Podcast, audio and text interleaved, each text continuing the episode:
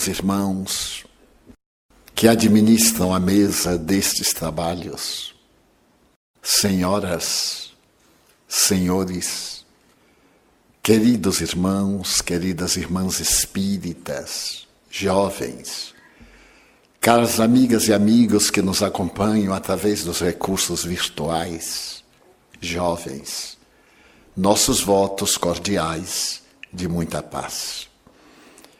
No dia 10 de novembro de 1792, em Paris, em plena Catedral de Notre-Dame, os revolucionários de 89 reuniam-se.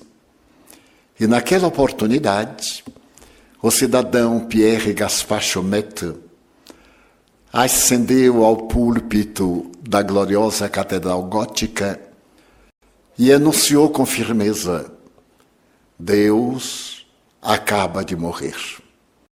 A França, que se libertou dos Bourbons, liberta-se também da presença de Deus. Não temos nenhuma necessidade de Deus. E logo depois, um simulacro de procissão saía da sacristia da igreja, carregando no andor a jovem bailarina Candale, do Teatro da Ópera vestida como a deusa razão. Logo posteriormente, na grande convenção revolucionária, um cidadão levantou-se para dizer que seus deuses agora eram a razão e a ciência, diante dos quais não havia outros deuses. Logo a seguir, os revolucionários procuraram apagar os sinais de Deus em toda a França. Mudaram os nomes das ruas, avenidas e praças, dando-lhes uma nomenclatura nova, baseada nos ideais revolucionários. Nada obstante, dois anos depois, no século XIX, a figura de Napoleão Bonaparte Desejando impor-se à capital francesa, firmou a segunda concordata com o Vaticano e trouxe Deus de volta à França. A criatura humana é muito paradoxal. Um alucinado da revolução expulsou Deus e um grande general trouxe Deus de volta. No dia 2 de dezembro de 1804, naquela mesma catedral, Napoleão Bonaparte fez-se coroar imperador dos franceses. Para o ato magno, que repetia as experiências de há 500 anos, quando havia sido coroado Carlos Magno, veio diretamente do Vaticano o Papa Pio V. E quando um coral de 200 vozes cantava pompa e circunstância, que havia sido concebida especialmente para aquele momento, o Papa levantou-se com a mesma almofada onde estava a coroa de Carlos no passado, aproximou-se de Napoleão. E o jovem, ambicioso e fascinado, levantou-se, quebrou o protocolo, autocoroou-se e partiu em direção a Josefina, tornando-a imperatriz da França. Este incidente terrível resultou em Napoleão mandar prender o Papa Pio VII em Fontainebleau para demonstrar a sua aversão à chamada Santa Sé. Era este o movimento cultural e revolucionário da França no começo do século XIX. Mas naquele mesmo ano de 1804, na cidade cristã de Lyon, que havia sido mártir no século II, renascia na carne um espírito de escol chamado Hippolyte Lyon Denisard Rivailo, que mais tarde seria conhecido sob o pseudônimo de Allan Kardec. Napoleão e Kardec assinalariam profundamente o século XIX. Um na guerra, o outro na paz. Os anos passaram-se. assinalados pelas vitórias napoleônicas e pelas derrotas terminadas em Waterloo, e o seu pedido de asilo à Inglaterra, sendo ele transferido para Santa Helena, onde veio a morrer, talvez envenenado, no dia 5 de maio de 1821. Mas nesse ínterim, a intolerância religiosa voltou em 1815 e um certo Trestelon levou à morte 15 mil huguenotes, fazendo que as águas do rio Loire permanecessem polutas, poluídas pelo número de cadáveres que nelas flutuava. Mas o século XIX é o século das luzes. Augusto Comte havia colocado a sua doutrina do positivismo. O iluminismo tradicional havia florescido um pouco antes com Voltaire, com os grandes pensores, com Jacques, Rousseau, esse admirável pensador suíço de Genebra, que deixou marcas luminosas na cultura do mundo. E a humanidade adentrou-se na pesquisa de natureza científica. A partir de 1862, para sermos exatos, no dia 18 de abril, foi apresentada à Sociedade de Antropologia na França por um jovem antropólogo, Paul Pierre Broca, o centro da palavra. A palavra era considerada fundamental e se acreditava que o indivíduo falava através da garganta ou exclusivamente graças às cordas vocais. No entanto, um psicopata que estiver internado na Salpêtrière durante 21 anos, porque possuía uma afecção, ele não lograva dizer uma palavra, apenas uma sílaba, tem. E examinado pelos cientistas, tornou-se o grande mistério do centro da voz. Porque todos encontravam o aparelho fônico perfeito. No entanto, Messé Le Borgne não conseguia falar senão Tin. Por isso ele passou à posteridade com o nome de Monsieur Letin. E tinha ele uma problemática muito grave. Essa problemática exigia uma cirurgia imediata, porque ele tinha o açúcar muito alto e havia atingido o momento culminante. Levado ao hospital, o jovem médico ficou fascinado.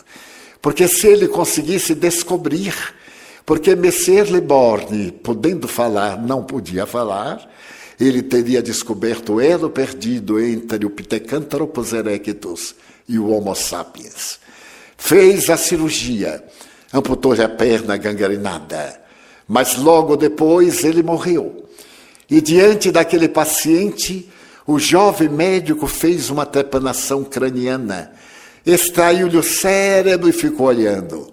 Os dois hemisférios, o corpo caloso, aonde estaria a razão pela qual, podendo falar, o senhor Leborne não falava. E esteve fazendo comparações entre um hemisfério e o outro, até que subitamente ele percebeu na terceira circunvolução frontal esquerda uma ligeira despigmentação.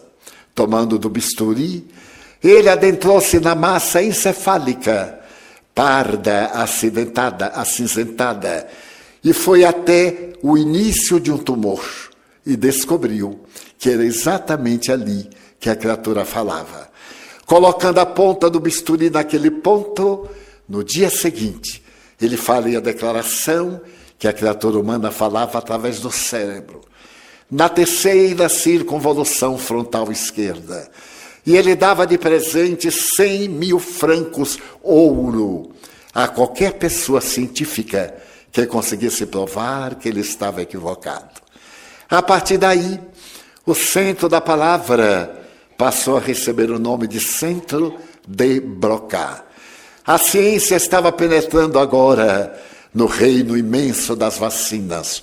Pasteur havia descoberto o tremendo vírus da raiva Jenner, Koch, Lister e um número enorme de estudiosos havia penetrado no reino dos infinitamente pequenos. E a partir de 1870, a ciência médica alargava os seus horizontes chegando às culminâncias na década de 80 para 90. Porque na mesma Universidade de La Salpêtrière, Jean-Martin Charcot realizava experiências hipnóticas, que também foram feitas por Paul Pierre Broca, para poder entender por que as mulheres eram portadoras da histeria. Nesse período, surgiam os primeiros pródomos da psicanálise em Viena e Freud, fascinado com as experiências do seu querido amigo Broca. E agora, sabendo dos trabalhos realizados na Salpêtrière, abandonou Viena e veio estudar em Paris. Ali ele se fascinou tanto pelo insigne mestre que deu ao próprio filho o nome de Jean Martin, homenageando essa figura incomum que alargava os horizontes da fisiologia. Por volta de 1885, um eminente colaborador de Jean Martin Charcot, o eminente professor Charles Richer, apresentava uma obra monumental que se chama Tratado de Metapsíquica. Era o resultado das investigações em torno do cérebro humano. As pesquisas em torno dos fenômenos psíquicos, parapsíquicos, porque nesse ínterim, a 18 de abril de 1857, Allan Kardec havia apresentado o Livro dos Espíritos e nascera a ciência espírita, inaugurando a era do espírito imortal. Mas na Universidade de La Salpêtrière, a literatura estava baseada nos fundamentos mais lógicos da ciência. E a ciência se havia libertado da religião fazia aproximadamente 150 a 200 anos. Adotar o comportamento materialista, além de ser elegante, era uma demonstração de sabedoria e de alta cultura. As universidades banqueteavam-se para dizer que a alma era uma aberração, que a mediunidade era uma psicopatologia. Mas o objetivo de Charcot era estudar a histeria e terminou por classificar, classificar os médiums como esteropatas, esquizofrênicos, portadores de alucinações, de personalidades múltiplas. E ao dealbar dos anos 90, a ciência aproximava-se de dar um passo dos mais gigantescos, porque por volta de 1872, o grande físico inglês, o notável William Crookes, havia conseguido detectar os raios catódicos. E a matéria foi, espera, foi sofrendo alguma modificação, porque Röntgen conseguiu descobrir os raios X. Os investigadores mais variados foram decompondo a matéria e logo depois, uma jovem senhora, Madame Curie, recebeu o segundo prêmio Nobel de Física por haver detectado a radiação nuclear. A experiência extraordinária dessa dama que começou a decompor a Peckblender de toneladas e toneladas até chegar a uma pequena fulguração no fundo de uma porcelana e tinha as mãos agora cobertas pelo câncer de pele, dava um grande salto entre a velha física newtoniana e a chamada física das probabilidades. Há uma peculiaridade. No dia 31 de março de 1848, em Londres, Karl Marx apresentava a sua doutrina do capital. E nascia naquele dia o materialismo dialético. Estávamos diante agora do, do materialismo histórico, do materialismo dialético. E curiosamente, nessa mesma noite do outro lado do Atlântico, em um lugarejo chamado Heiderswille, uma família de natureza profundamente protestante entrava em contato com o mundo espiritual através de raps, de ruídos, de sinais, em que os denominados mortos falavam da continuação da vida. Mas o século XX rompe, e de imediato, em 1905, o eminente Albert Einstein apresenta a teoria da relatividade do tempo e do espaço e a humanidade nunca mais foi a mesma.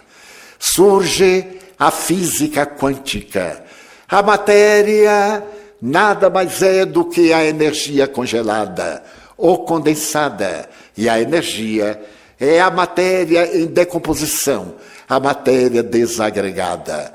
Apareceram os vultos extraordinários de Oppenheimer, de von Braun, e os grandes físicos, especialmente da Escandinávia, que apresentaram as teorias complementares e os vários paralelismos para mostrar que vivemos num mundo de ondas, de mentes, de pensamentos, de energias, de vibrações.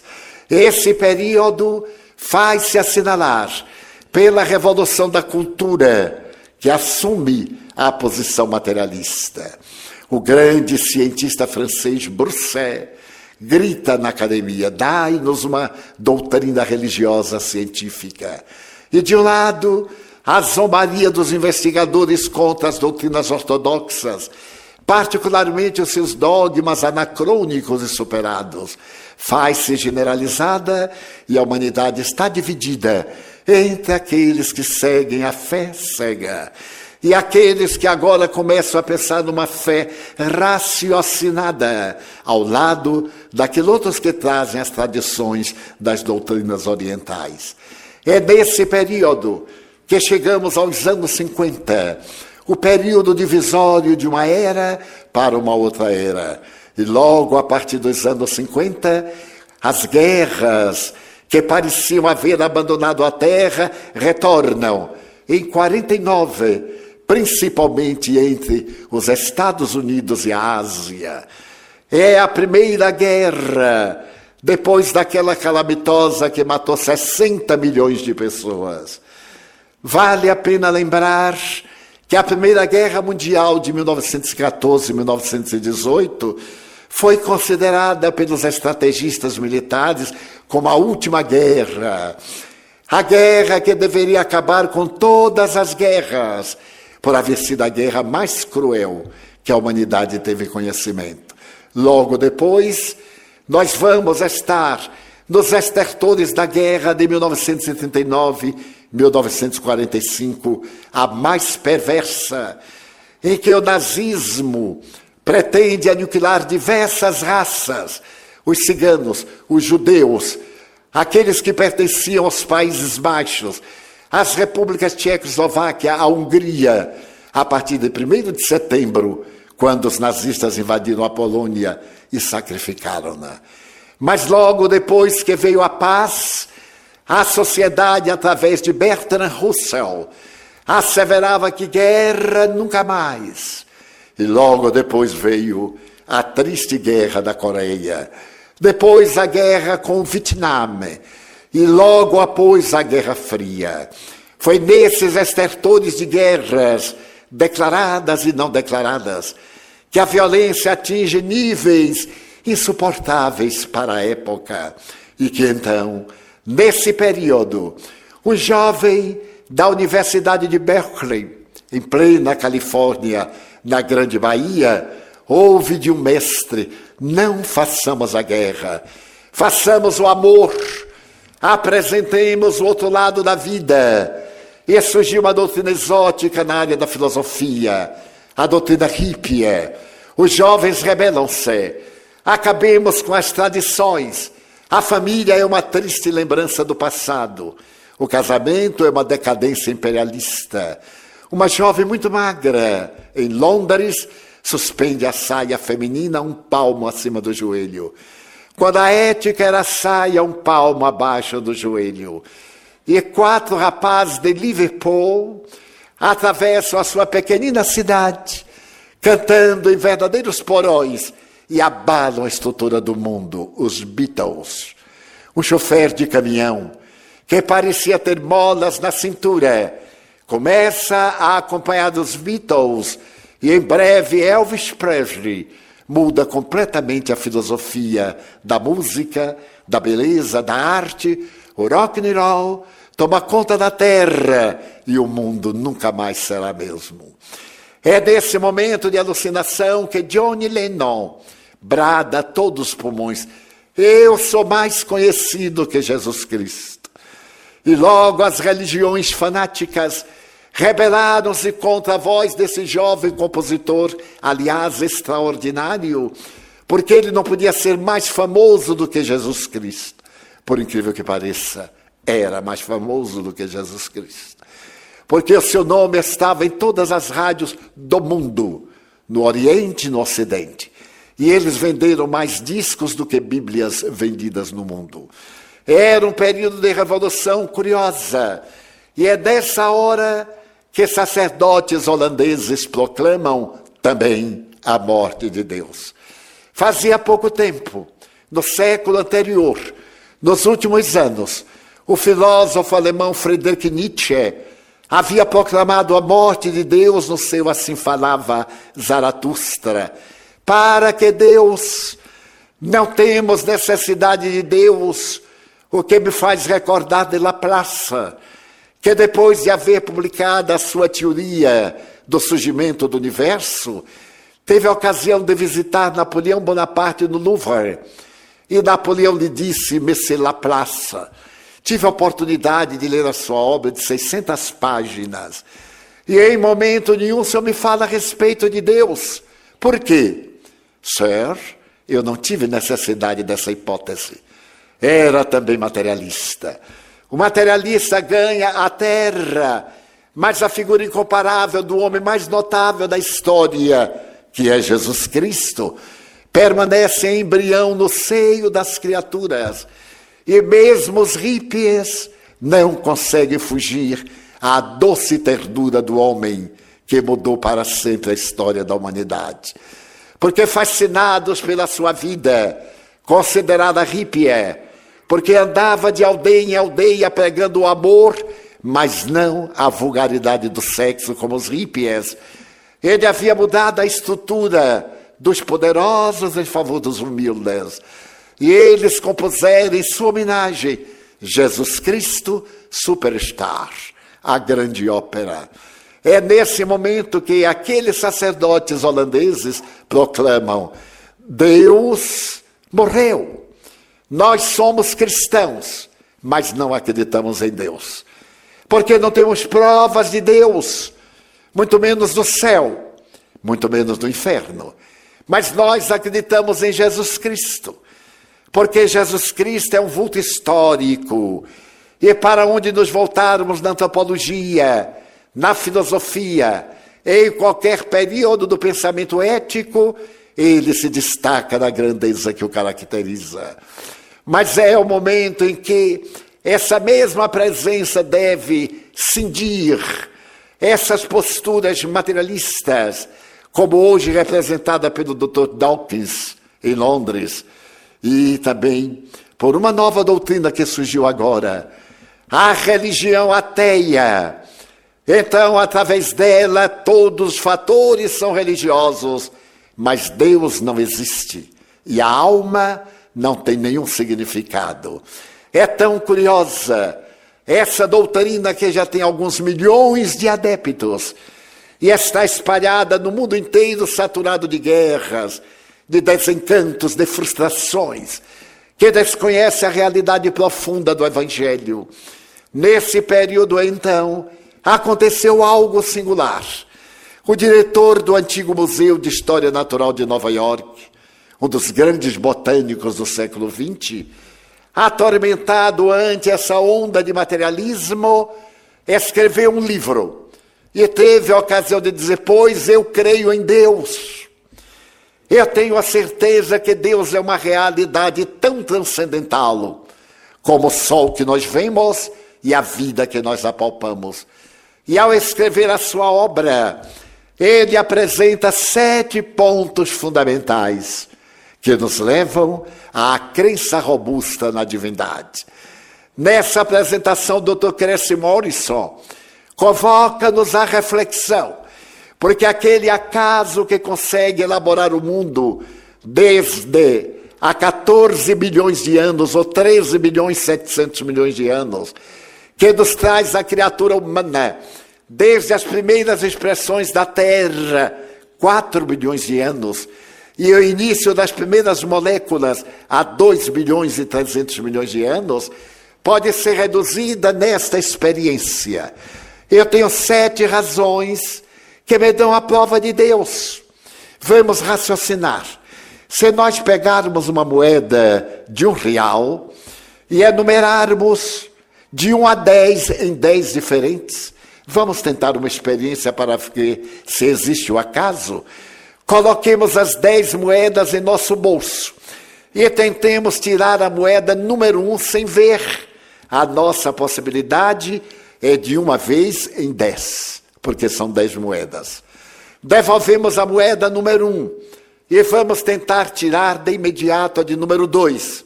A nossa probabilidade é de uma vez em cem. Devolvemos a moeda e vamos tentar tirar em seguida a moeda número 3. A nossa probabilidade é de uma vez em mil. Devolvemos a moeda para tirar a número 4, a 5, até 10.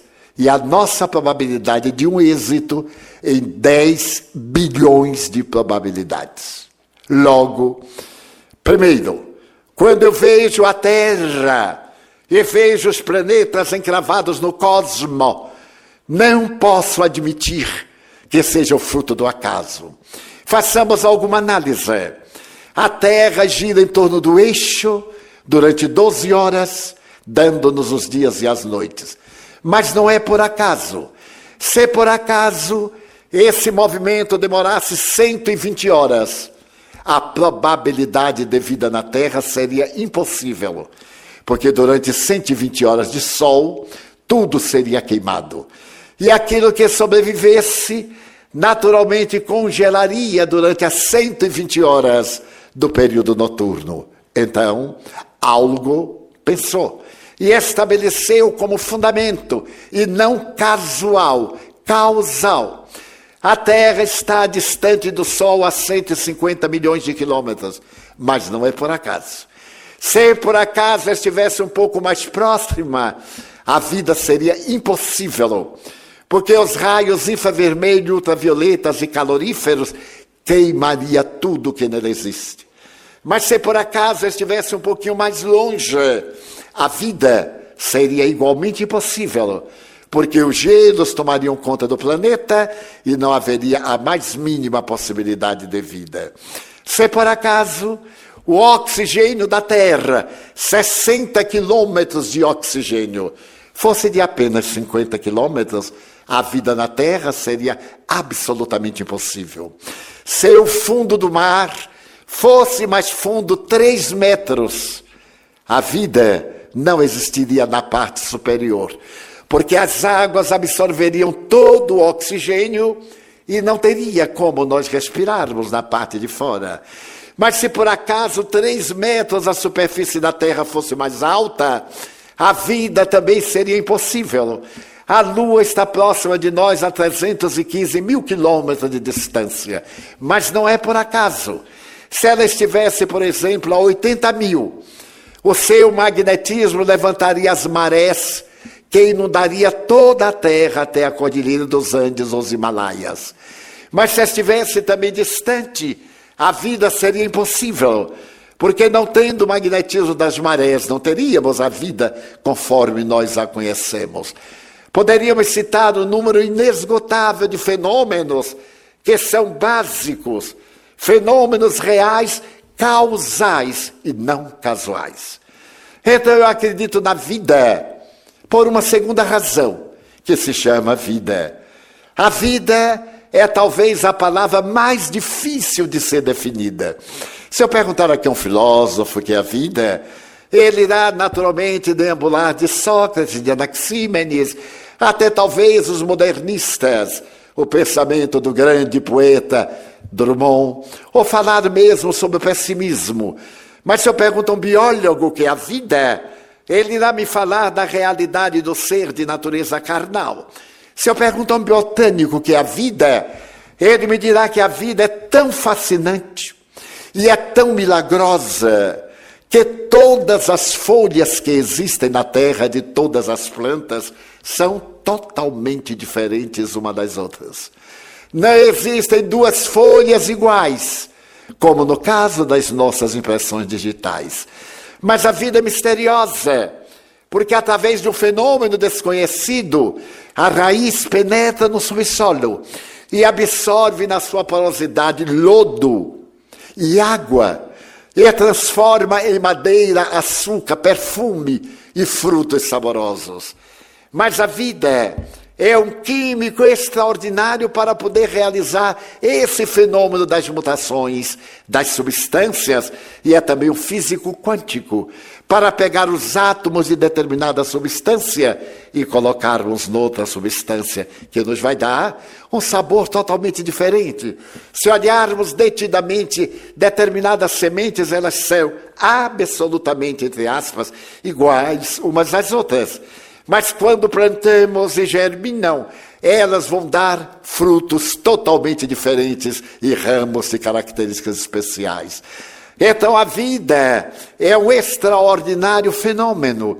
A vida é tão impressionante que se por acaso desaparecessem todos os indivíduos e ficasse apenas um protoplasma e um raio de sol, a vida se desenvolveria em 10 bilhões de anos e dentro de 10 bilhões de anos nós teríamos novamente 7 bilhões, 250 milhões de criaturas humanas.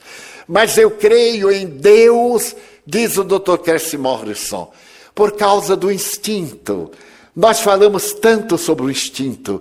E o que é o instinto? Qual é a sede do instinto? Ainda não sabemos exatamente. O instinto é algo tão peculiar que a vespa, quando vai procriar, ela sabe que vai morrer. E então ela sabe de uma coisa curiosa. Ela sabe que a vespa recém-nascida tem que se alimentar de carne, carne viva. Então ela faz uma viagem nupcial até encontrar um saltamontes, um besouro, e pega esse pequeno inseto e dá-lhe uma picada. Mas ela dá uma picada no sistema nervoso no lugar tão perfeito que ele fica ali em estado vivo e absolutamente de aparência imóvel. Ele fica no estado letárgico. Ela cava um buraco, coloca o besouro e vai colocar os seus ovos na parte posterior ao abdômen. Porque quando os insetos nascem, já nascem com fome. Parecem até nordestinos. E já começam a comer e vão comendo imediatamente as partes não vitais do inseto. Quando ela come as partes vitais, o inseto morre, ela viaja e vai providenciar o alimento por conta própria. Quem ensinou isso à vespa? Os entomologistas tem feito de tudo para encontrar esse ponto nevrálgico, onde ela dá a picada e paralisa. E até hoje não encontraram. Mas essa vespa é tão fascinante, mais fascinante é o nosso João de Barro. Em pleno verão, ele trepa na árvore mais alta e coloca o bico na direção do vento.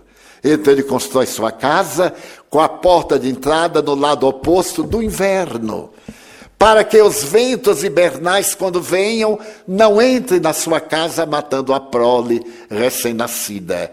E não erra nunca. O que mata de inveja o serviço de meteorologia que não acerta nunca. Então, quem ensinou isso ao João de Barro? O salmão, quando ele vai procriar, ele morre. E então ele abandona as águas de onde se encontra e nadando contra a correnteza, ele vai desovar no lugar em que nasceu. Se nós pegarmos o salmão e colocarmos o mesmo rio no afluente, ele sabe que não é ali. Ele então volta e vai nadando, nós vemos até nas filmagens cinematográficas, os ursos ficam de boca aberta, esperando ele saltar diretamente na garganta. Então eles vão, procriam e morrem. Os seus descendentes voltam para as águas de onde os seus pais saíram. Eles têm um radar e um sonar. Quem os colocou? A vida, o instinto. Mas o caso das enguias ainda é mais perturbador. As enguias, quando reproduzem, morrem. E elas só se reproduzem nas águas das Bermudas, que são as águas mais profundas da Terra. Quando chega a época da reprodução, elas viajam do mundo inteiro na direção das Bermudas. E a natureza foi tão pródiga que atrasa um ano a fecundidade das enguias europeias, para que elas tenham tempo de chegar nas Bermudas americanas, na mesma época que chegam suas irmãs das Américas. Morrem depois de reproduzir-se, e as suas descendentes vêm para as águas de onde vieram e não erram nunca.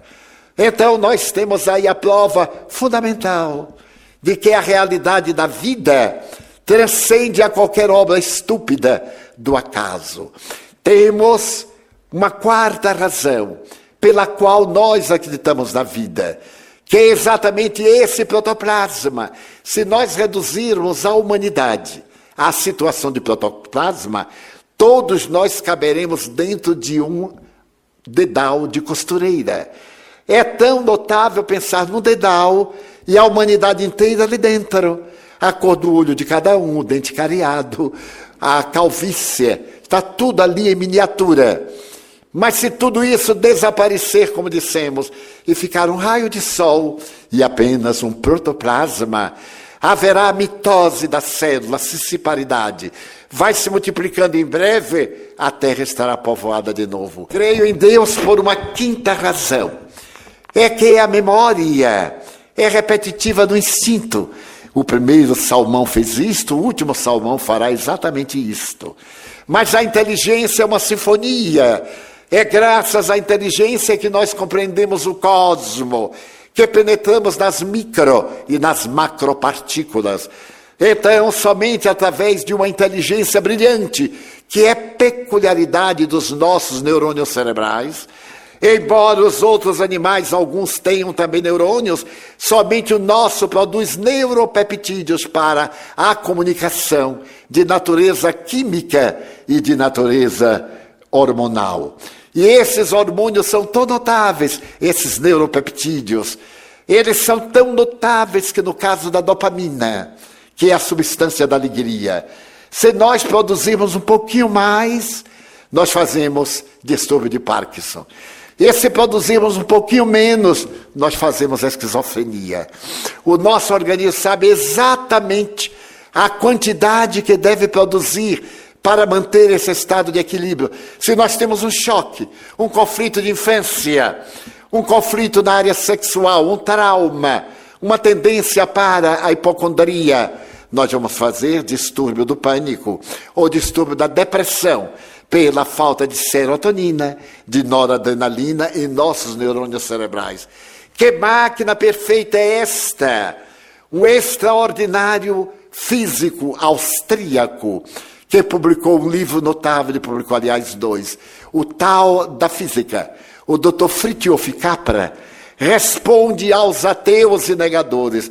Eu acredito sim no acaso, mas eu acredito no acaso no dia em que se pegar um aparelho especial e se colocar em todas as peças de um Boeing e começar a mexer, a mexer, até o Boeing sair voando todo arrumadinho pelo acaso.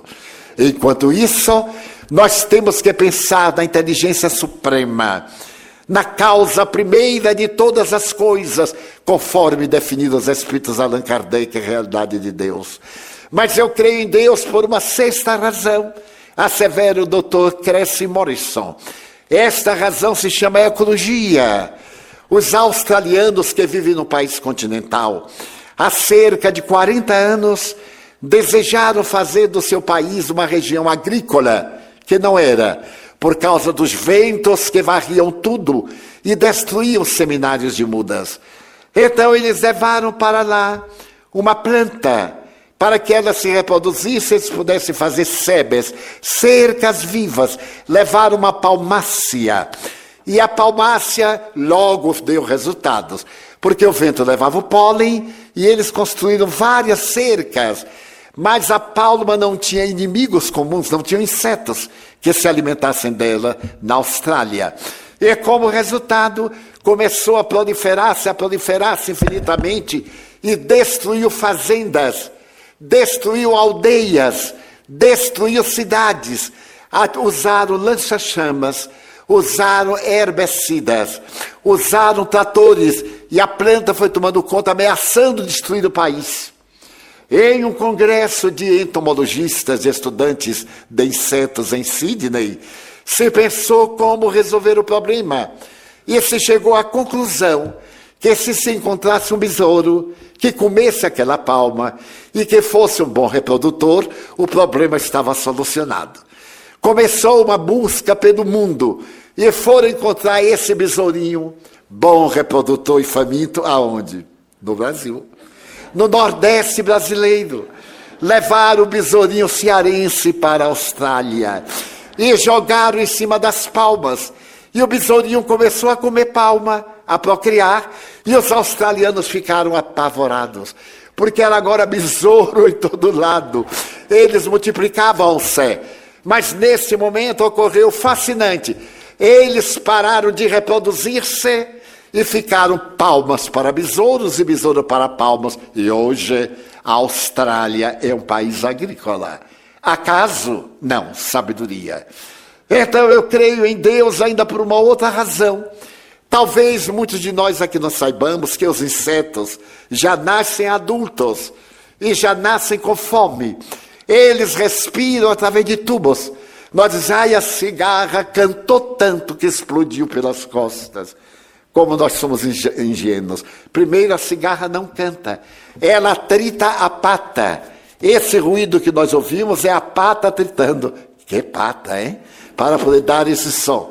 E ademais, ela tem dois tubos respiratórios. Então ela vai respirando, ela vai crescendo, mas o tubo não cresce. E então ela morre estrangulada por falta de ar. Todos os insetos morrem por falta de ar. Seria o acaso? Não. Algo pensou, porque existe na Terra 750 mil famílias de insetos. E se os tubos crescessem, ninguém estaria aqui, porque bastavam duas formigas com corpo de elefante para estarem para lá, para cá, uma pulga na rua, qualquer grilo tomava um corpo inominável. Mas a lei de sabedoria limitou, porque como os insetos são os mais numerosos do planeta, eles têm vida breve e controlada pelo tubo digestivo e o aparelho respiratório. E a sétima razão, eu creio em Deus por causa da imaginação. A imaginação é o coroamento da nossa vida.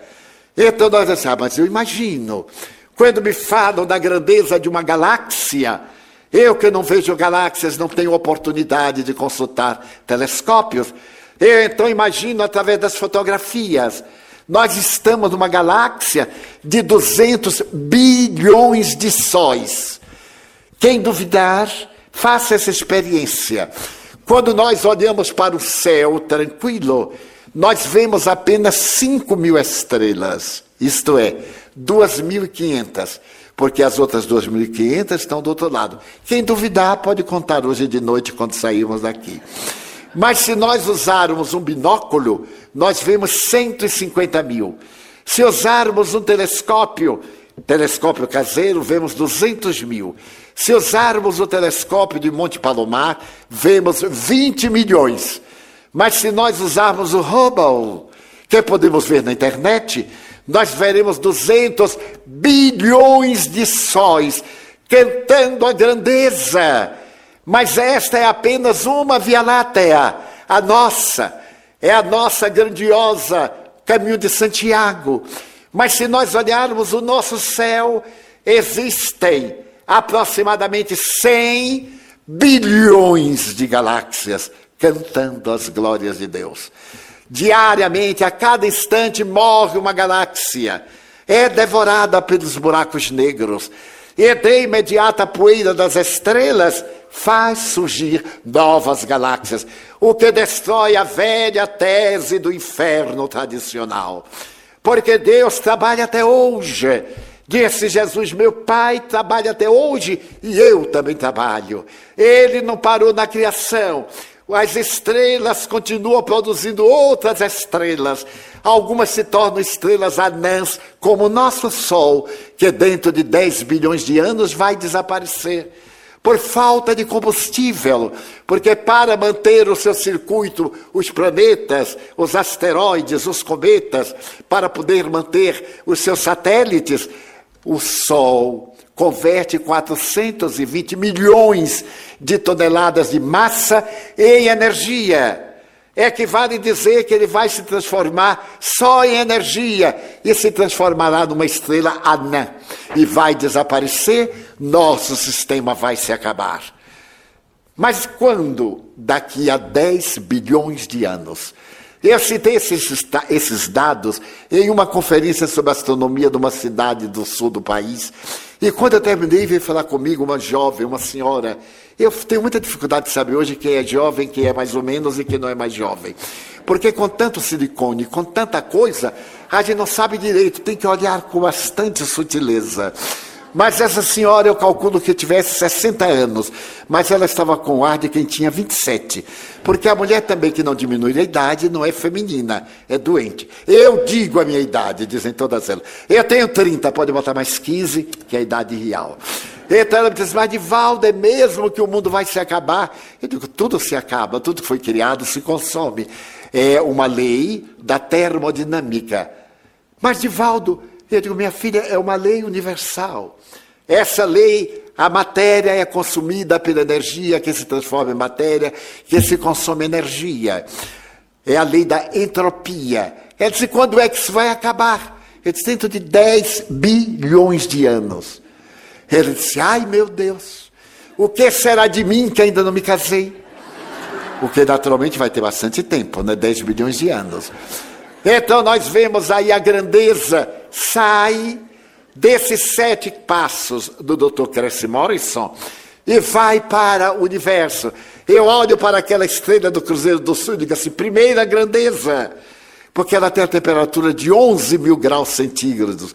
Olho para Betelgeuse e Arcturus, essas estrelas grandiosas de luminosidade prateada, são estrelas de primeira grandeza, nosso Sol, que já é uma estrela mais ou menos velhota, é de quinta grandeza até virar estrela anã e desaparecer na data que nós previmos. Então, dentro dessa forma, nós ficamos deslumbrados com esse macrocosmo e, inevitavelmente, levamos a língua ao palato, e nesse movimento, Deus saiu do universo e veio para a nossa língua. Nossa língua tem 5 mil corpúsculos gustativos para o fenômeno da gustação da digestão. E se nós formos pessoas alegres, nós produzimos uma substância chamada imunoglobulina na saliva, que nos dá saúde ao aparelho respiratório, nos dá alegria de viver. Então nós paramos e olhamos como nosso corpo é um santuário que nenhum acaso, nenhum homem de barro poderia transformar-se nessa delicadeza. Eu tomo de um alfinete, faço uma ligeira perfuração, eu destruo milhares, milhares de pequeníssimos vasos, de capilares, e outros imediatamente vêm para o lugar. Eu tomo um talho, vem hemorragia. O organismo de imediato faz um coágulo tampão e joga e cobre o coágulo para evitar que eu morra da hemorragia. Essas são feitas aos hemofílicos, que necessitam de terapia imediata porque eles não têm coagulante no sangue e por isso necessitam de frequentes transfusões. Então, essa máquina extraordinária é a maior rodoviária que existe no mundo. As nossas veias, artérias e vasos medem de 150 mil a 200 mil quilômetros em um circuito especializado, porque proporciona o de que necessita para a sua própria vida esses glóbulos vermelhos que são mantenedores da vida, em cada segundo morrem 30 milhões e nascem 30 milhões em nossa medula óssea de imediato. Nossos rins têm 108 mil quilômetros de veias, de artérias e de vasos. E nós podemos dizer assim, meu Deus, e tocamos a cabeça. Quando tocamos a cabeça, nós tocamos o mais extraordinário computador que nenhuma imaginação pode conceber. Somente nossos neurônios cerebrais são 100 bilhões de neurônios cerebrais. Para dizer uma palavra, articulam-se centenas de milhares em uma rede. Quando nós pronunciamos um discurso, bilhões de neurônios estão sendo acionados imediatamente numa corrente ininterrupta, cantando as glórias da vida. Então, de imediato, nós passamos a examinar a grandeza da vida, que em pequenas facções, no hemisfério esquerdo, se por acaso tivermos um choque, um trombo, um derrame, teremos a paralisia do hemisfério direito. Aliás, uma notável anatomo-cientista de Harvard teve um derrame cerebral. Ela é a maior autoridade em anatomia do cérebro. Estava com 39 anos quando de repente ela parou de estou tendo derrame cerebral. E começou a fazer a análise do seu derrame cerebral. Ficou cega, surda, muda, paralítica. E através do esforço ela acionou o lado direito, que é o lado mais da imaginação, das questões mais nobres, o lado esquerdo do movimento, da palavra, de todas as necessidades do instinto, do cérebro réptil, do cérebro mamífero, mas este outro lado é exatamente o lado que nos oferece a parte divina do nosso cérebro, o superconsciente, o neocórtex. Então, nós vemos que esta máquina extraordinária é Deus. E então, o que fazemos? Nós cantamos o Salmo 19, versículo número 1. Os céus proclamam a glória de Deus e o universo nos dá a demonstração das suas mãos realizando a sua obra. Mas se tudo isso é fascinante para provar Deus, João Evangelista teve a oportunidade de dizer que Deus é amor. É a melhor definição que eu jamais encontrei. Eu estava numa cidade de Goiás, acompanhado de um amigo que é muito perguntador. Ele é muito interessante, porque é muito distraído. Ele pergunta uma coisa 10, 20, 30 vezes e eu fico dando cutucada. E ele é tão e fala assim: o que é que você está querendo me dizer? Eu dando uma cutucada discreta. E nós chegamos à residência que nos ia hospedar. Sentamos-nos e veio uma criança da nova era. Elas estão aqui conosco, já estão chegando desde o ano de 1970, que a era nova está chegando, já estão reencarnadas entre nós. Mas esta era um pequeno satanás de quatro anos. Chegou-se até mim, pôs as duas mãos nos meus joelhos e perguntou-me: Vou de. Eu disse: Olá, que prazer. Eu quero lhe fazer uma pergunta. Eu, com essa bobagem dos adultos, assim: Pois não, com muito prazer. Vou de. Quem fez Deus? Eu disse: Ah, minha filha, ninguém nunca se atreveu a fazer essa pergunta. Ah, minha filha, é muito complicado para nós dois. Não vou. Quem fez Deus? Eu digo, o senhor me acuda. Como é que uma coisa dessa vem me perguntar isto? Nem eu sei como é que eu vou explicar. Mas então eu olhei para ela com jeito de adulto, passei a mão na cabeça e me lembrei de João Evangelista. Então ele disse: quem fez Deus foi o amor. Hum. E quem fez o amor ele disse, foi Deus. Hum, tá legal, não está? Você entendeu? Ela entendi, sim, senhor. Eu não entendi até hoje, mas ela entendeu. E então se foi.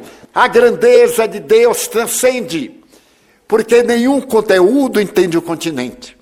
A água dentro do copo não tem a menor ideia do que, é que se passa fora do copo.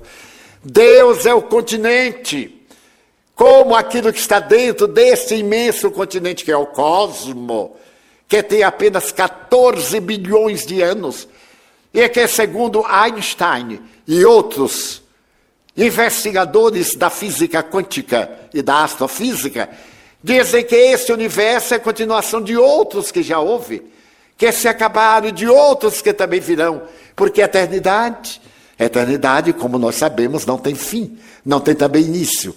E eu me lembro de um fato muito curioso que não resisto e vou contar, porque foi narrado por Humberto de Campos, espírito. Estava um grupo de espíritos conversando, quando Humberto de Campos, o nosso grande escritor brasileiro, Disse: Olha, sabe de uma anedota curiosa? Porque os espíritos são as almas das pessoas que viveram na terra. Os espíritos são fantasmas, almas do outro mundo, que geram corrente subindo a escada e que fazem. Uh, não. Somos nós despidos de roupa. Tiremos o escafandro e continuamos exatamente como somos. Então, Humberto dizia que o dia uma alma chegou até Deus e perguntou: Eu não entendo, Senhor, o infinito, eu não entendo a eternidade. O que é eternidade para vós? Digamos, 100 milhões de anos. Deus disse 100 milhões de anos é um segundo. Nós. E 100 milhões de dólares. 100 milhões de dólares, um centavo. A alma disse: Ô oh, Senhor, dá-me um centavo. E Deus disse: Espera um segundo como era natural. Então, dentro dessa visão cósmica, eu me recordo de João dizendo que Deus é amor, e somente através do amor é que podemos entender Deus. Viveu na Califórnia, no século XIX, a família mais rica dos Estados Unidos. Ele era senador da República e, na ocasião do fato que eu vou narrar, ele era governador da Califórnia. Essa família possui uma fortuna incalculável. A sua mansão na Grande Baía de São Francisco era e é até hoje famosíssima. E ela, a senhora, era uma das mulheres mais belas da América. Tinha dinheiro, tinha marido, tinha beleza e era magra. Então ela possuía tudo que dá beleza. Era a senhora Stafford, possui uma carruagem laqueada a ouro. Quando a sua carruagem passava pelas ruas de São Francisco, a inveja, que não existe na criatura humana, acompanhava a carruagem de Madame. E Madame era feliz porque tinha um filho, um rapazito de 12 para 13 anos, chamado Leland. Leland era a ternura dos pais. Mas seu pai, governador, senador, sua mãe, a primeira-dama, muito ocupada, eles quase não tinham tempo para o filho, como é muito comum hoje. Hoje nós temos empregadas eletrônicas, nós temos controles telefônicos para poder ver a criança brincando em casa e a gente no escritório. Daí eles nascem sem calor humano. E é quando precisam de calor, vão procurar o traficante que se torna papai adotivo, que é muito gentil, dá droga gratuita no começo, depois cobra e transforma em bandidos. É necessário que paremos para pensar, que ganhemos menos dinheiro e nos demos um pouco mais, porque se não nos dermos o suficiente, ele vai ser adotado por aqueles que têm especialidade de matar. Então, madame dizia às amigas: Meu filho tem tudo. Ele tem uma babá inglesa, ele tem uma aia alemã, ele tem uma auxiliar americana, ele tem tudo, ele só não tinha mãe. Mas isso não faz falta, porque de oito em oito dias ela almoçava com Leland, a família reunia-se. Porque quando Leland acordava, ela estava no cabeleireiro. Quando ela chegava, ele estava na aula. Quando ele estava no recreio, ela estava banhando-se para as recepções, a vida social, a necessidade de estar em todo lugar para ser vista. Mas eles se amavam, sim amavam-se a seu modo. E nesse ínterim, morreu uma tia de Madame Stanford. Essas tias velhas que nascem em famílias ricas. Há umas velhotas que têm a coragem de nascer em famílias ricas. E então moram num bairro muito pobre. E Madame dizia: Ah, ela é uma lady inglesa. Ela mora naquele bairro para ver como é que o pobre vive. É, os ricos têm desculpas para tudo. E então ela morreu na primavera. Olha que pobre tem coisa. Ao invés de morrer no inverno, que ninguém sabia, morreu na primavera, nos dias da abertura da ópera. E quando Madame soube, ficou desolada. Porque ela era a primeira dama e adorava a ópera de São Francisco. Mas agora ela teve que seguir o protocolo. Quando morre uma pessoa da família, nós temos que aparentar o luto, pelo menos de oito dias. Antigamente vestia-se de negro, agora se veste de vermelho, de alegria, para você ter ido embora. E então, ela teve que ficar em casa oito dias. E oito dias para certas mulheres ficarem em casa é um período muito grande, são um período muito grande. Ela então correu ao marido e perguntou: Meu bem, O que é que eu farei oito dias dentro deste museu? Porque ela viajava uma vez por ano à volta do mundo para fazer compras. E trazia para sua mansão de São Francisco que havia de melhor no mundo. Ele era mais velho do que ela e adorava. Ele disse, querida, se você não tem nada que fazer, vá brincar com nosso filho. Ela lembrou-se do filho, correu para a ala esquerda da mansão, onde ele vivia com as suas aias, com suas babás, com seus brinquedos. E quando ela empurrou a porta da sala, ele estava ao clavicorde, um velho piano, tocando uma música muito melancólica. Madame era muito sensível, tirou o sapato, veio pelo tapete persa, ajoelhou-se ao lado do filho e ficou olhando Leland. Tinha dois olhos verdes como duas esmeraldas. Ela dizia brincando: Meu filho, se eu pudesse, eu arrancava esses olhos e faria um pedantife para botar no meu pescoço. E Leland amava a mamãe com uma ternura inexplicável. Ele adorava a mãe. Quando a mãe sentou-se ao lado e ele ficou tocando, ela perguntou: Leland, que música triste. Eu gosto, mamãe. Você sabe cantá-la? Sei, mamãe. Eu a sei em francês. Quer que eu cante? E então, com a ave, com a voz de uma ave ferida, ele cantou uma doce melodia. E madame comoveu-se até as lágrimas e perguntou: Meu filho, o que é que quer dizer? Ah, mamãe, é a história de uma criança da Normandia. Todo dia foi minha babá francesa quem me ensinou. Todo dia pela manhã, papai, mamãe, os pescadores iam à praia e ele também. Então o pai pegava o pequeno barco, entrava no mar, dava adeus até a tarde. Quando ele voltava com as redes cheias, a alimentação para vender no dia seguinte. Todo dia pela manhã ele ia com a mãe, toda tarde ele ia buscar o pai, até um dia. Até um dia que o pai não veio. E eles esperaram a noite inteira e ele não veio.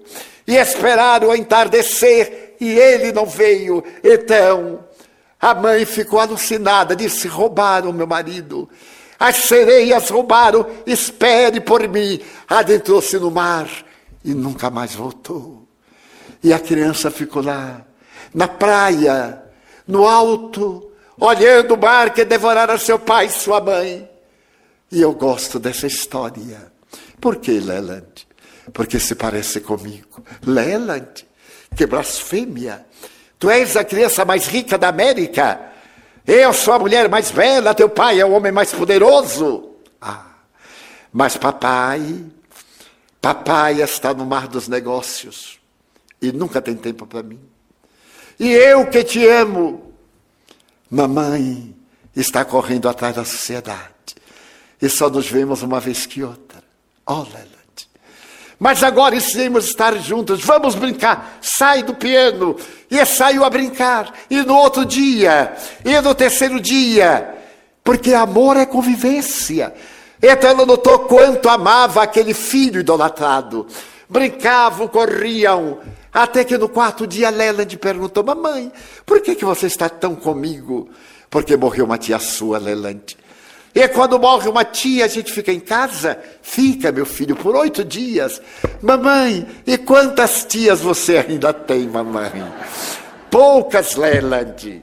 Mas nesse ínterim, uma amiga de mamãe foi lá no sábado e disse: Querida, encontrei uma forma de retirar-te daqui, deste abismo, deste palácio.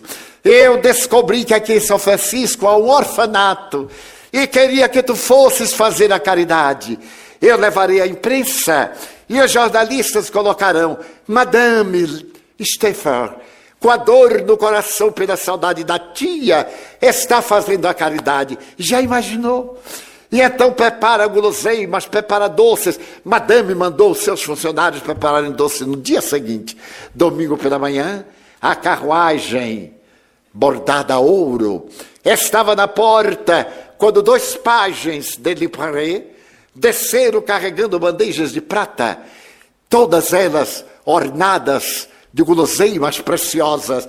E Leland apareceu no alto da escadaria, ele nunca havia entrado na carruagem. Ele parecia uma tela de Gainsborough, vestido de veludo azul com um chapéu de plumas e de veludo, Madame enternecida perguntou: Meu filho, queres vir comigo? Ele desceu a escada correndo, entrou, bateu a porta. Mamãe, onde vamos? A um orfanato, Leland. Mamãe, que é orfanato? Ué, tu não sabes o que é orfanato? Não. Eu nunca ouvi essa palavra aqui em nossa casa. Orfanato, Leland, orfanato. Ora, orfanato é um lugar de órfãos. E o que são órfãos, mamãe? Mamãe era bela, era rica, era magra, mas não era muito culta. Órfãos, deixa eu ver como é. Ah, órfãos. Órfãos são esses moleques de rua. Esses que não tem ninguém, que não tem pães, que não tem mães. Mamãe, e aqui em São Francisco, que papai é o governador, há crianças que não têm pães, que não têm mães. Olha, meu filho, isso é política. Não, mamãe. Mas nós em casa nós temos tantos pães que se atiram aos cães, e eu não tenho apetite. Mamãe, há crianças que não comem pães, muitas delas, mas não interessa. Nós vamos levar guloseimas.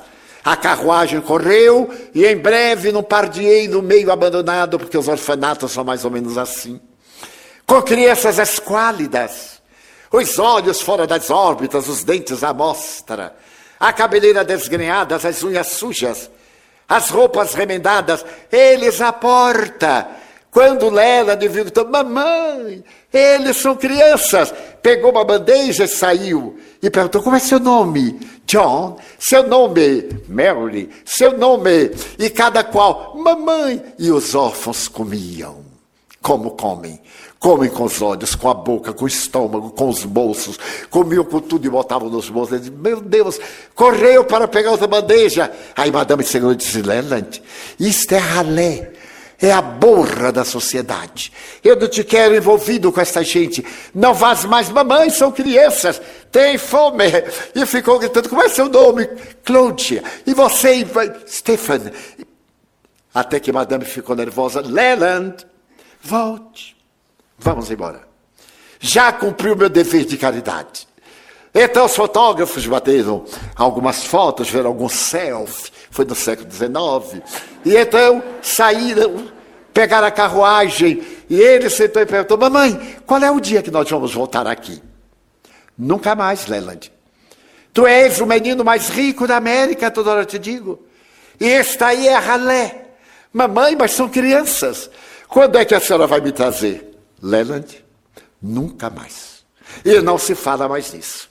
Quando chegar em casa, ele diz: Mamãe, venha correndo, vem aqui até a janela. De que lado está o orfanato? Ali, Leland. Ah, então é lá que estão os meus irmãozinhos, os órfãos. Leland, tu não tens irmãos? Mamãe, eles eram iguais a mim, sujos. Ah, mamãe, você não sentia um certo, um certo odor? Eu estive pensando, uh, no Natal, o meu padrinho me deu mil dólares. Eu queria dar esses mil dólares para o orfanato para consertar. Não, Leland. O dinheiro é teu, mamãe. Que são mil dólares para nós. Esse colar que você está usando custou 600 mil. E você tem vários. Eu quero dar os meus dólares para eles. Não darei. O teu dinheiro, teu pai fez uma caderneta de poupança. Já havia essa tragédia naquele tempo. Fez uma caderneta de poupança. E esse dinheiro é teu, eu não darei. Oh, mamãe, quando é que nós vamos voltar ao orfanato? Leland. No dia seguinte, mamãe, quando é Leland? Eu te proíbo de falar do orfanato. No terceiro dia. No quarto, ele estava febril. Foi chamado o médico. Quando o médico examinou, disse: Senhora, é nada mais, nada menos do que uma obsessão. Ele está com transtorno obsessivo compulsivo. Ou vai ao orfanato, ou a senhora tem que tirar daqui. Então, faremos uma viagem. Mas ao orfanato ele não irá mais. Ela programou fazer a viagem à volta da terra, levando o filho. E ele dizia: Mamãe, leve-me ao orfanato. Quinze dias depois, ela pegava um transatlântico de luxo, saindo do porto de São Francisco a Barcelona. E assim que o navio desapareceu da praia longínqua, Leland no Tombadilho perguntou: Mamãe, de que lado está São Francisco? Ali, meu filho. Então é lá que estão que estão os órfãos, não é, mamãe? Quando chegaram a Barcelona três semanas depois, mamãe, onde está São Francisco? Madame visitou Barcelona, atravessou os Pirineus, foi a Paris. Mamãe, de que lado está a América? Ela atravessou o Canal da Mancha, foi à Inglaterra. Mamãe, aonde estão meus irmãozinhos os órfãos? Voltou a Paris, viajou à Itália, era o mês de agosto, verão forte. Madame se hospedou na Via Ápia Antiga, em um hotel de luxo. Leland adoeceu. Febre amarela. Era incurável. Ainda não se havia conseguido encontrar o vetor, o bacilo. E ele começou a delirar. Ao terceiro dia, os médicos disseram: Senhora, ele vai morrer. Não. Meu filho, meu filho não pode morrer. Traga o maior médico da Europa. Mas, senhora, nós não temos como cuidar da doença porque não conhecemos o, o, o agente. Traga o meu médico da Rainha Vitória. Meu filho não pode morrer. Eu pago qualquer preço. E naquela noite de grande calor, Leland disse: Mamãe, me leve até a janela. Madame carregou seu tesouro nos braços. Uma aia abriu a janela. A cortina o vento levantou. E ela chegou na sacada e ele perguntou: Mamãe, é ali, meu filho, olha para lá. É ali, fica bom. Assim que tu ficares bom, nós iremos ver teus irmãozinhos os órfãos. Ah, mamãe, eu estou tão cansado. Leve-me para a cama. Madame colocou seu tesouro pálido. A reação biliar os olhos injetados. Era como um crucificado. Sobre o tecido de linho belga, ele tremeu e disse: Mamãe, mamãe, os órfãos estão chegando. John, Mary, Stephen, mamãe, não Leland, não são os órfãos. É o delírio da febre. Chama um médico. Saíram a correr a buscar dos médicos ali no hotel. Eles vieram e ele dizia: Mamãe, eles estão me chamando. Não vá, meu filho. Não me deixes, Leland. Mamãe, eu vou ao orfanato agora. Leland, meu filho. Mamãe. E tombou. Madame deu um grito e desmaiou no solo. Quando ela acordou, viu seu pequeno Deus, os olhos verdes abertos a palidez imensa, cerrou as pálpebras e mandou embalsamar o filho. Pediu licença às autoridades. E logo depois, em um caixão de mogno cristal, Madame Stenford e Leland voltaram à América. Metade da cidade foi ao cais. O senador havia envelhecido. E daquela mulher esguia e bela, o sofrimento que se lhe instalara foi tão grande que ela parecia descuidada, pálida e triste. Quando a guarda de honra desceu o caixão do navio, ela disse: ponham-no na carruagem para o orfanato. A orquestra sinfônica de São Francisco foi tocando a marcha fúnebre de Chopin. As pessoas choravam e a carruagem seguiu até o orfanato. Quando chegou ao orfanato, as crianças ficaram à porta, ebetadas. Madame pareceu que ficou louca. Ela abriu a porta e disse: Meu filho, perdoa-me, Leland, perdoa-me. Aí estão os teus irmãos órfãos. Perdoa a minha loucura, meu filho. Eu não sabia que tu os amava tanto. O féretro foi para Palo Alto, a cidadezinha. E ali, no alto da colina, Madame colocou o filho, uma placa de mármore branco, onde ela escreveu: Aqui dormem os olhos verdes de meu filho. Plantou uma roseira trepadeira vermelha para que na primavera derramasse pétalas de sangue sobre o túmulo. Em 1905, o jornalista brasileiro Felício Terra, que escreveu essa história, e nós contamos a nosso temperamento, foi visitar Madame. Ela estava numa rua pobre de São Francisco. E ele perguntou, Madame, que fez o dinheiro? Ah, depois que meu filho morreu, naquele mesmo mês eu mandei consertar o orfanato. No ano seguinte, meu marido morreu de saudades. Eu mandei construir dois orfanatos. E depois eu descobri que os órfãos não têm apenas necessidade de mães e de pães, mas também de educação. Eu vendi tudo o que tinha desde os lustres de cristal da Boêmia até a louça de Sèvres, todos os tapetes, e transformei tudo isso na Universidade Stanford, uma das dez maiores universidades do mundo. E lá está em memória do meu filho. Madame, a senhora deu tudo o que tinha. Veja, nem cadeiras eu tenho. Dei tudo e deu aqueles mil dólares. Não. Aqueles não eram meus, eram de meu filho. Eu transformei em uma bolsa de estudos e coloquei uma fortuna para educar gratuitamente uma criança órfã de olhos verdes, cada bimestre.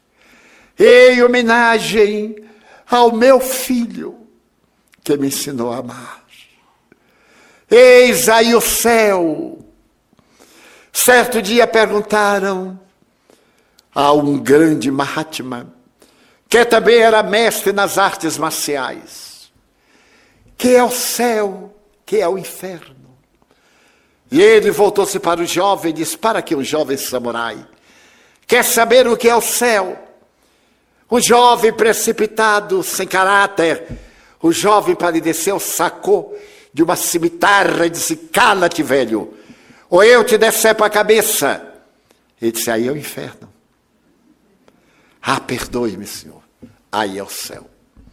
O Papa João Paulo II, na década de 90, em um sermão na Catedral de São Pedro, declarou que céu e inferno são estados de consciência conforme a severa doutrina espírita, desde o dia 1 de janeiro, 1 de agosto de 1865, quando Allan Kardec publicou O Céu e o Inferno, ou A Justiça Divina à Luz do Espiritismo.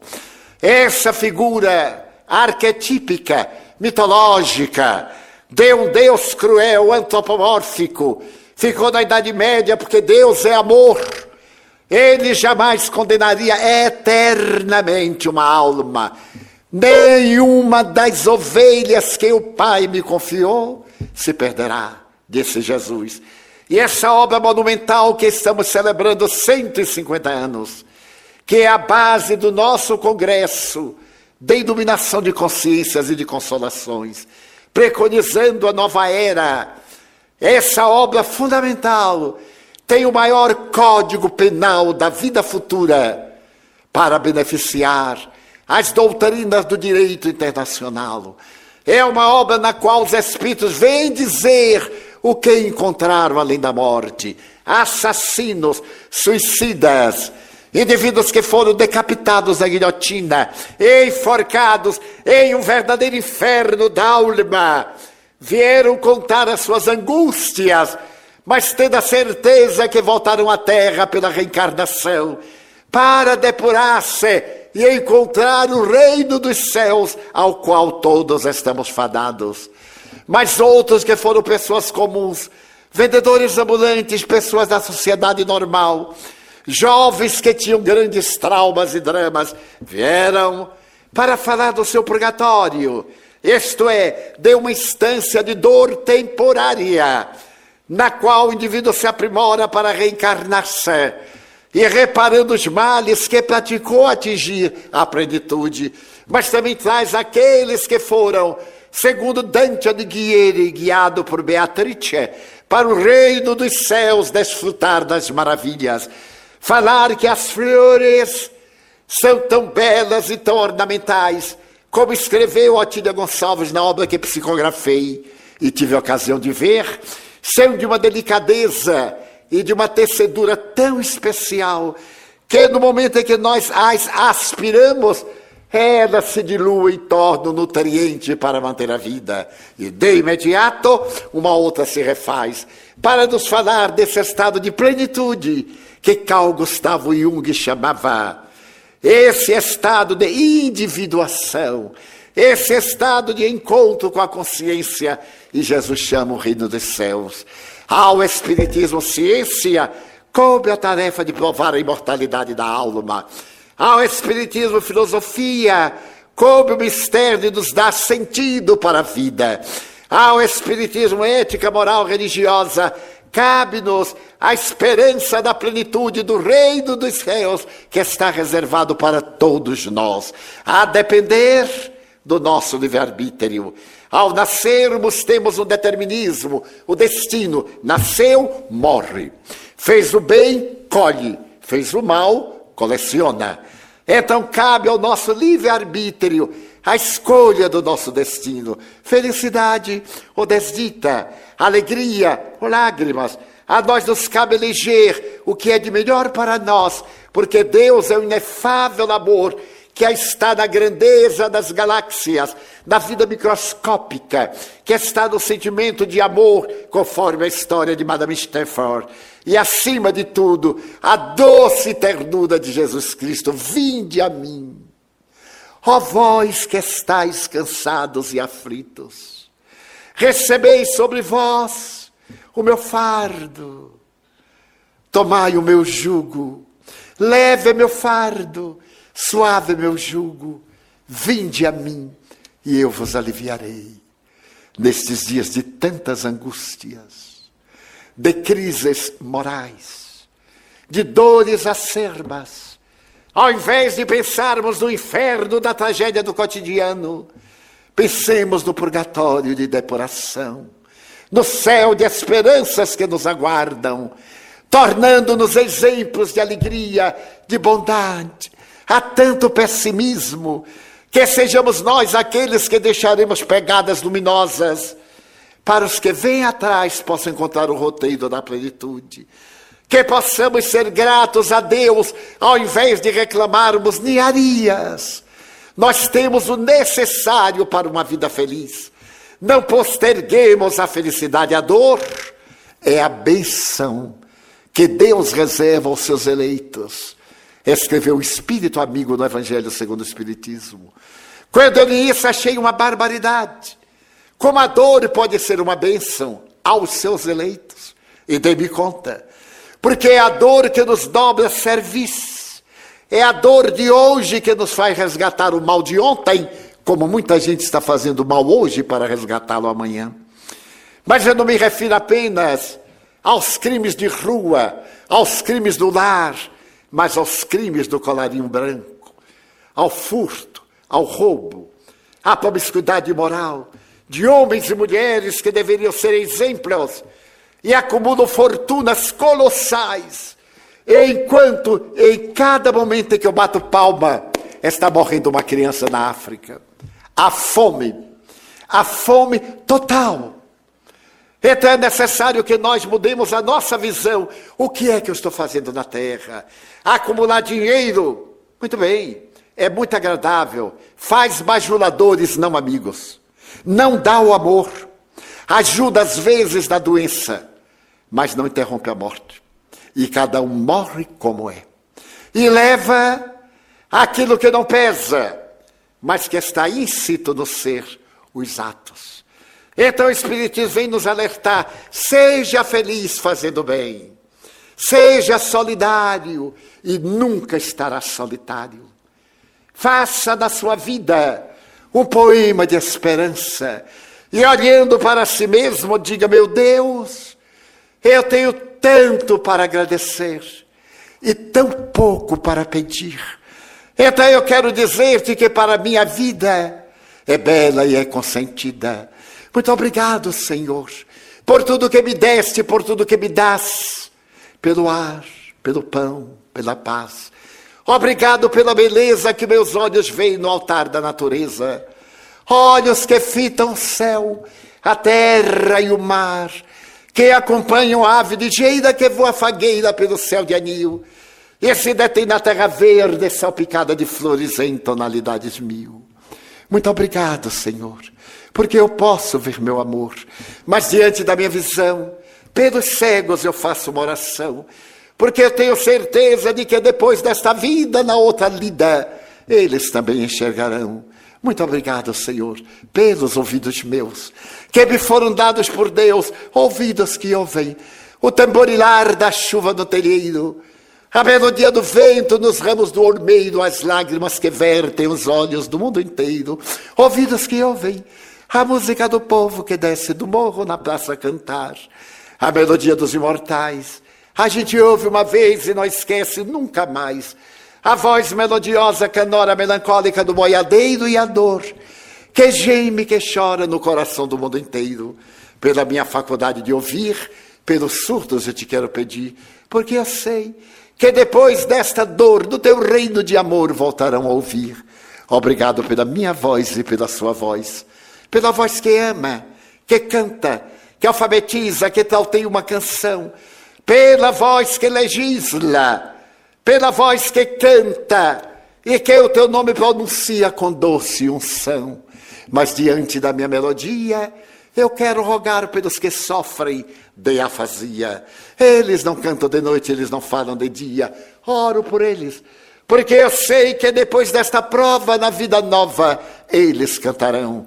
Obrigado pelas minhas mãos, mãos que aram, mãos que semeiam, mãos que agasalham, mãos de ternura meus que libertam da amargura, mãos dos adeuses, que limpam feridas, que enxugam lágrimas, suores das vidas, pelas mãos de sinfonias, mãos de cirurgias, mãos de psicografias, pelas mãos de sinfonias, mãos que atendem a velhice, a dor e o desamor, pelas mãos que no seio embalam o corpo de um filho alheio sem receio, e pelos pés que me levam a andar sem reclamar.